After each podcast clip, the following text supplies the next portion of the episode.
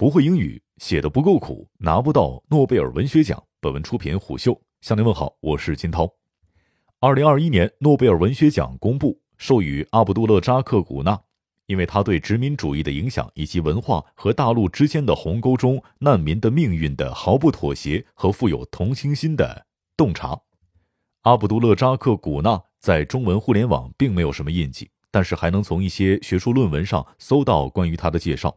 他是一名非洲裔英国移民作家，一九四八年出生于非洲，母语是斯瓦希里语。二十岁前往英国求学，后在英国任教并写作。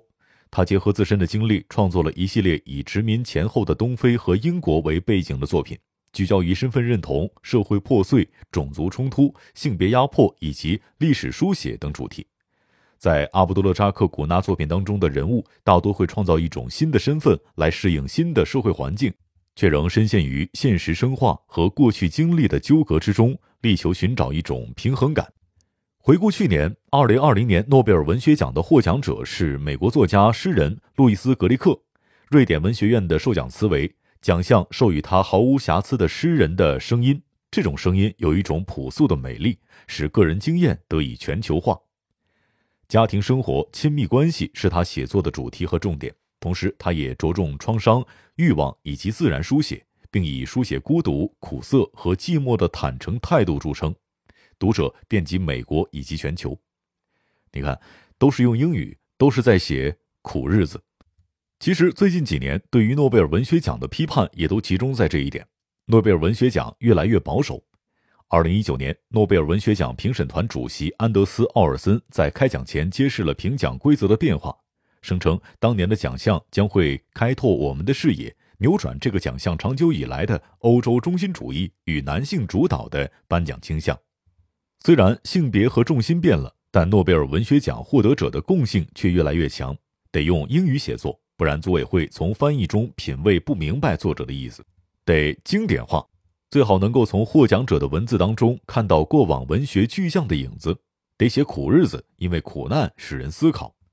这样的刻板式评选源于2018年的诺贝尔文学奖丑闻。2018年，诺贝尔文学奖决定不发了，是一九四九年以来的第一次。原因在于，为负责颁发诺贝尔文学奖的瑞典学院因不断发酵的性骚扰丑闻而陷入危机。法国摄影师让·克劳德·阿尔诺是瑞典文学院女院士弗罗斯滕松的丈夫。根据《每日新闻》的调查，去年十一月，十八名女性指控阿尔诺在一九九六年至二零一七年间对他们实施性侵或者性骚扰。根据《纽约时报》的报道，阿尔诺夫妇在斯德哥尔摩经营着一家文化组织。该组织从瑞典学院获得了相当大的报酬，这让他获得了机会和影响力。阿尔诺利用自己在艺术界的影响力，包括他与瑞典学院的关系，向年轻女性施加压力。除了性侵丑闻，阿尔诺还被指控泄露获奖者的信息。从1996年起，曾经先后七次泄露诺贝尔文学奖获奖者名单给博彩公司来牟利。丑闻曝光之后，瑞典文学院却选择放弃起诉阿尔诺和弗罗斯滕松夫妇。并且通过内部投票决定不开除这名女院士。由于对学院处理此事的方式不满，包括前院长在内的多名成员辞职。除了诺奖组委会被丑闻缠身，诺贝尔文学奖获得者也曾有因为政治立场问题引起舆论争议的事件。之后的诺贝尔文学奖就变得格外保守了，奖项被颁发给了一些极有声望的保险作家。重建这一奖项的合法性与正统性。每年诺贝尔奖评审们从来自全球的二百二十个名字当中初选出二十个人，再从二十个人里面选出五人进入短名单。